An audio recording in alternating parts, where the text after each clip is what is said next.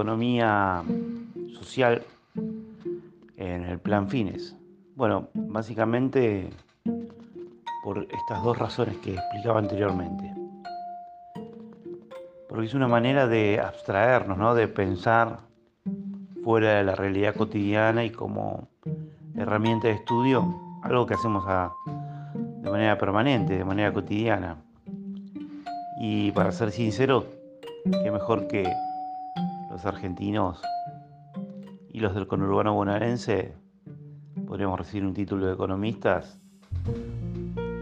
Porque, por ejemplo, yo que tengo 42 años, nací en el año 78 y ya mi mamá me contaba que cuando era bebé tenía que administrar la inflación de la dictadura militar, la inflación o la hiperinflación del año 89, la crisis del año 95, la crisis del 2001, la crisis del 2008, la crisis que comienza y toma cada vez más fuerte con picos inflacionarios a partir del 2016 hasta el 2020, el actual cierre de la economía por la pandemia, o sea que nosotros como practicantes de la economía podríamos tener un doctorado en ciencias económicas, porque por lo menos estamos vivos y de alguna manera sobrevivimos a la administración de nuestros recursos.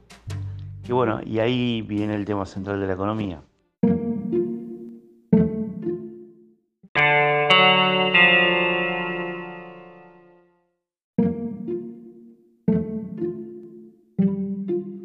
¿Por qué tenemos economía social en el plan fines?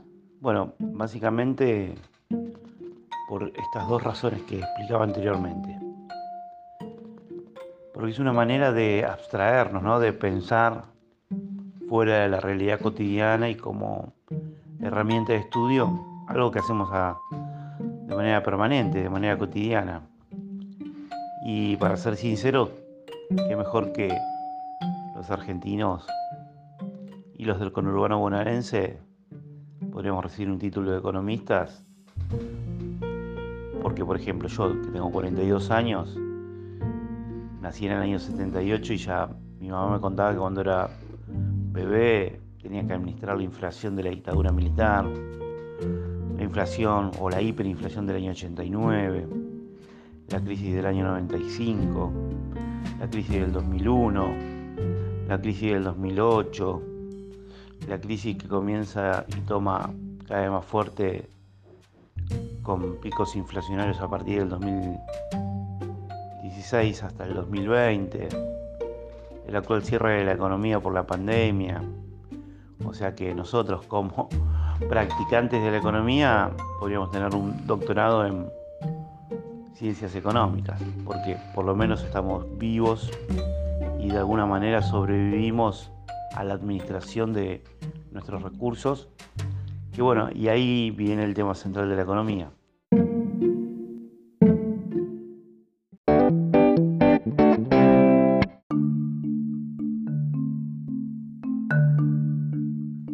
Economía significa oikos, del griego, hogar, y nomia, estudio, ¿no? Es el estudio de la administración del hogar, sería en términos de lo que se define como etimológicamente, que es el origen de las palabras. O sea, el origen de la palabra economía remite al griego, administración del hogar.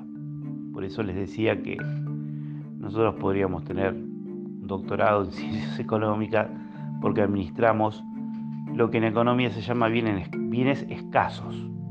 O sea, el desafío en la ciencia económica no es administrar la abundancia, sino que es administrar la escasez porque cuando hay abundancia, cualquiera es economista, pero el secreto es administrar en la escasez.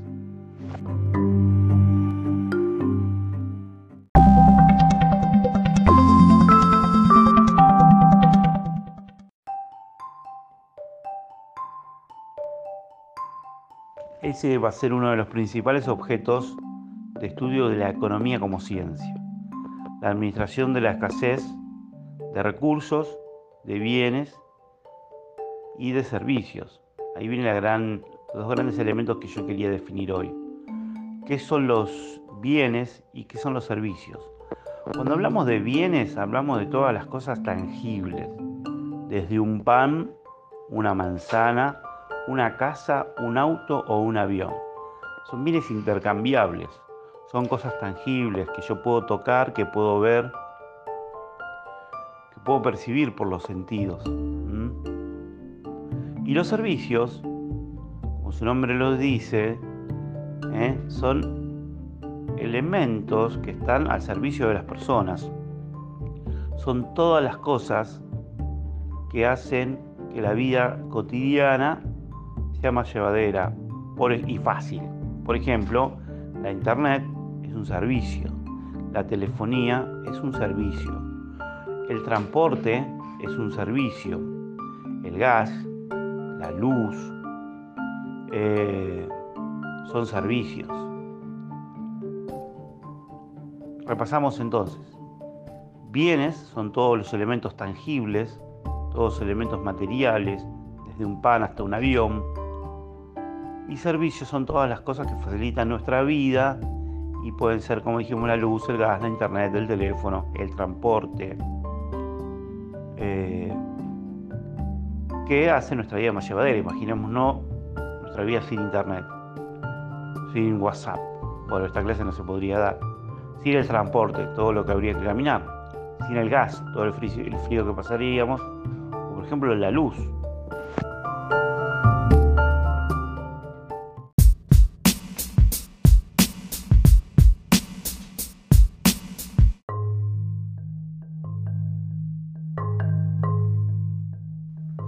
Cuando nosotros hablábamos de por qué es importante estudiar economía en fines, bueno, primero porque es una materia que hace a la orientación de nuestra modalidad. Nosotros en plan fines, en este caso somos de la, modalidad Administración de Bienes y Servicios y Ciencias Sociales. Entonces toda nuestra orientación va a estar puesta en el estudio de materias como sociología, Estado y nuevos movimientos sociales, Estado y derechos humanos, políticas públicas y, derechos humanos, diseño y desarrollo de proyectos, metodología en la investigación. Y bueno, tenemos una horita y veinte de economía social, que es el espacio donde nos podemos permitir pensar cómo funciona cotidianamente la economía mm, y cómo impacta la economía en nuestra vida cotidiana.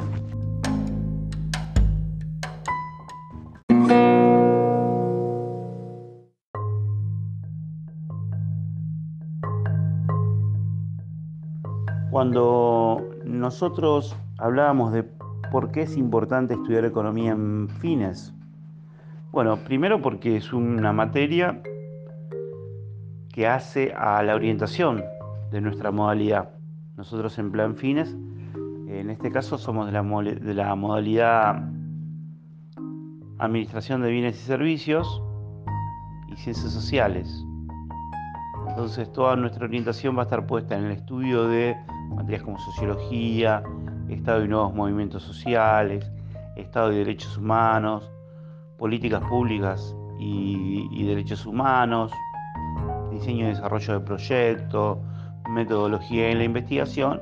Y bueno, tenemos una horita y veinte de economía social, que es el espacio donde nos podemos permitir pensar cómo funciona cotidianamente la economía mm, y cómo impacta la economía en nuestra vida cotidiana.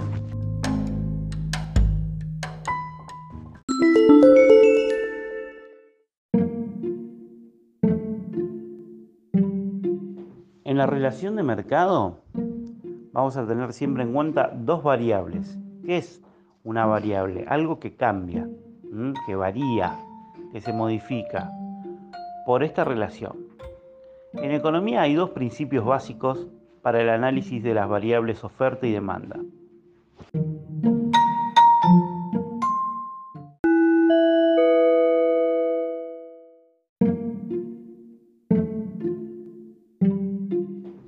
En la relación de mercado vamos a tener siempre en cuenta dos variables. ¿Qué es una variable? Algo que cambia, que varía, que se modifica por esta relación.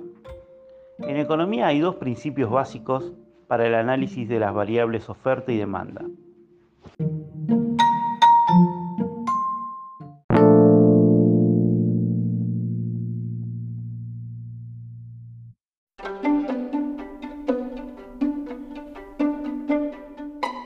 Vamos con la demanda, que es la otra relación. Hablamos de la relación de oferta, lo que se me ofrece, y ahora vamos con la, demanda. Como su nombre lo dice, demandar algo es pedir, es buscarlo.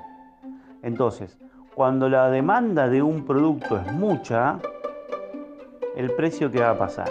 O sea, muchas personas quieren comprar limones, pero hay pocos limones. O sea, cuando la oferta es poca y la demanda es mucha, el precio de un producto sube. Por ejemplo, todos queremos un anillo, una cadena, un aro de oro, un mantiojo con marcos de oro, eh, dientes de oro, si podemos ir bien extremo, un auto bañado en oro. O sea, todos queremos el oro, pero el oro es poco. Entonces, cuando la demanda de un bien o un servicio es, es, mucha, es excesiva, pero la oferta es poca, el precio sube. Ahora, si la demanda es poca y la oferta es mucha, el precio del producto o el bien o el servicio va a bajar. Por ejemplo, pocos quieren comer brócoli, pero hay mucho brócoli en las verdulerías, en los supermercados, en los almacenes que vendan verduras. O sea, pocos quieren comer brócoli. Las plantas de brócoli dieron mucho este año porque hubo buenas lluvias y buen clima. Entonces, el brócoli se va a ir pudriendo, entonces el, porque nadie lo compra, porque la oferta es mucha y la demanda es poca, entonces el precio va, a tender, va, la tendencia siempre va a ser del precio a la baja.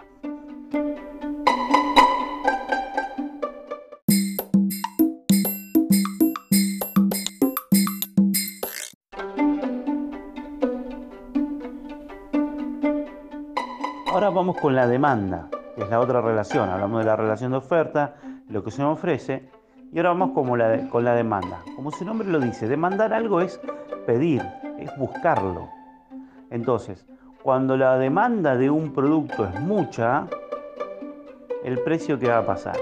O sea, muchas personas quieren comprar limones, pero hay pocos limones. O sea, cuando la oferta es poca y la demanda es mucha, el precio de un producto sube.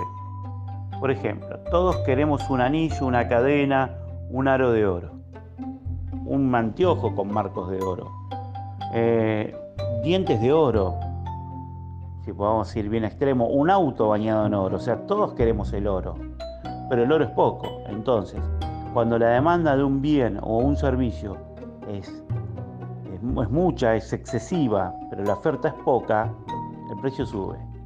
Ahora, si la demanda es poca y la oferta es mucha, el precio del producto o el bien o el servicio va a bajar. Por ejemplo, pocos quieren comer brócoli, pero hay mucho brócoli en las verdulerías, en los supermercados, en los almacenes que vendan verduras. O sea, pocos quieren comer brócoli. Las plantas de brócoli dieron mucho este año porque hubo buenas lluvias y buen clima. Entonces el brócoli se va a ir pudriendo, entonces el, porque nadie lo compra, porque la oferta es mucha y la demanda es poca, entonces el precio va, va a tender la tendencia siempre va a ser del precio a la baja.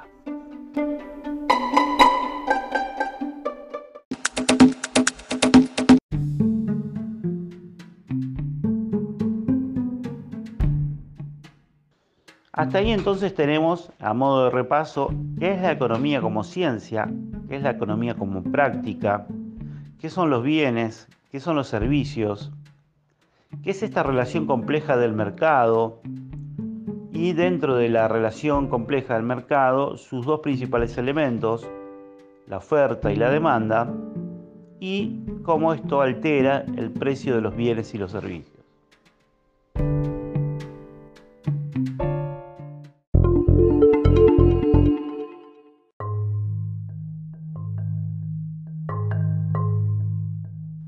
Marx no escribe la teoría del valor, del valor de uso y el valor de cambio, no la escribe solamente para determinar o analizar el precio de las cosas en su relación de mercado, ¿no? en cuanto la vendo y en cuanto la compra, sino para explicar algo que es mucho más interesante, que es, es la explotación. ¿Por qué? ¿Qué dice Marx?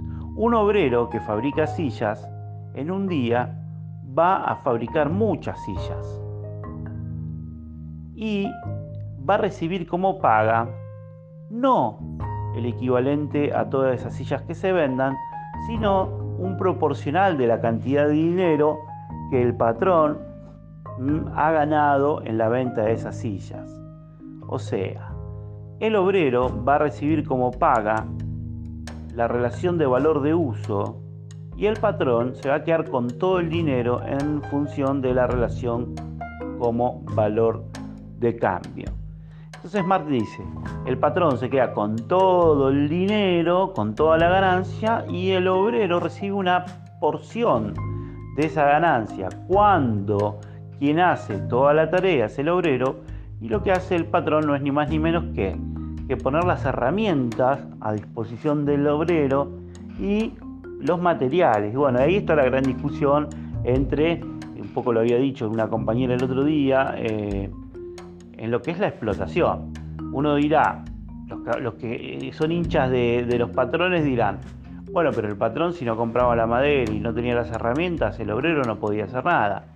Y bueno, y los que estamos a favor de los obreros, ¿qué, podemos decir? Bueno, pero sin un obrero que sepa hacer el trabajo y sin la fuerza de trabajo de ese obrero, sería madera y serían herramientas eh, arrumbadas en un, en un galpón. Bueno, eso es la introducción a un tema que vamos a ver la semana que viene, que ya va más hacia una cuestión mucho más compleja en lo que son la fuerza de trabajo, eh, ya un análisis más en detalle del valor de uso, del valor de cambio, de la teoría de los precios y bueno, y distintos modelos económicos que vamos a estudiar, eh, como el modelo económico clásico, el modelo eh, económico socialista o marxista, el modelo económico eh, heterodoxo de un señor que se llama John Maynard Keynes y eh, los distintos modelos económicos porque como dijimos, la economía es una manera de estudiar el intercambio de bienes y servicios, pero también es una práctica, eh, una forma de cambiar esos bienes y esos servicios. Entonces distintos pensadores a lo largo de la historia de la humanidad han pensado la economía. Nosotros no vamos a estudiar la economía de toda la humanidad. Vamos a hablar de las relaciones de producción, que son las que piensa Marx, eso sí, ya desde la prehistoria hasta la actualidad, pero también vamos a estudiar de los últimos 200 años las cinco principales escuelas económicas que un poco las mencioné recién, pero bueno, tenemos tiempo hasta el mes de, julio, todo julio tenemos y creo que un poco de agosto está definiéndose eso, pero por lo pronto hasta el 31 de julio, bueno, tenemos las vacaciones en el medio, pero tenemos bastantes clases para ir charlando todo esto. Así que por lo pronto eh, y por suerte ahora se pueden adelantar los audios y pueden escuchar esto eh, en velocidad 1.5. Pero bueno, la idea era que en estas eh, tres clases anteriores que tuvimos, presentarles un material que ustedes puedan ir investigando, que se termine de acomodar toda la clase, que siempre hay algunos que empiezan un poquito después porque están en otra comisión, que puedan ir eh, familiarizándose con esta práctica de eh, hacer un trabajo práctico y ya yo les mandaba todos estos audios que les sugiero que los marquen como favoritos, así no se les borra y los tienen para estudiar.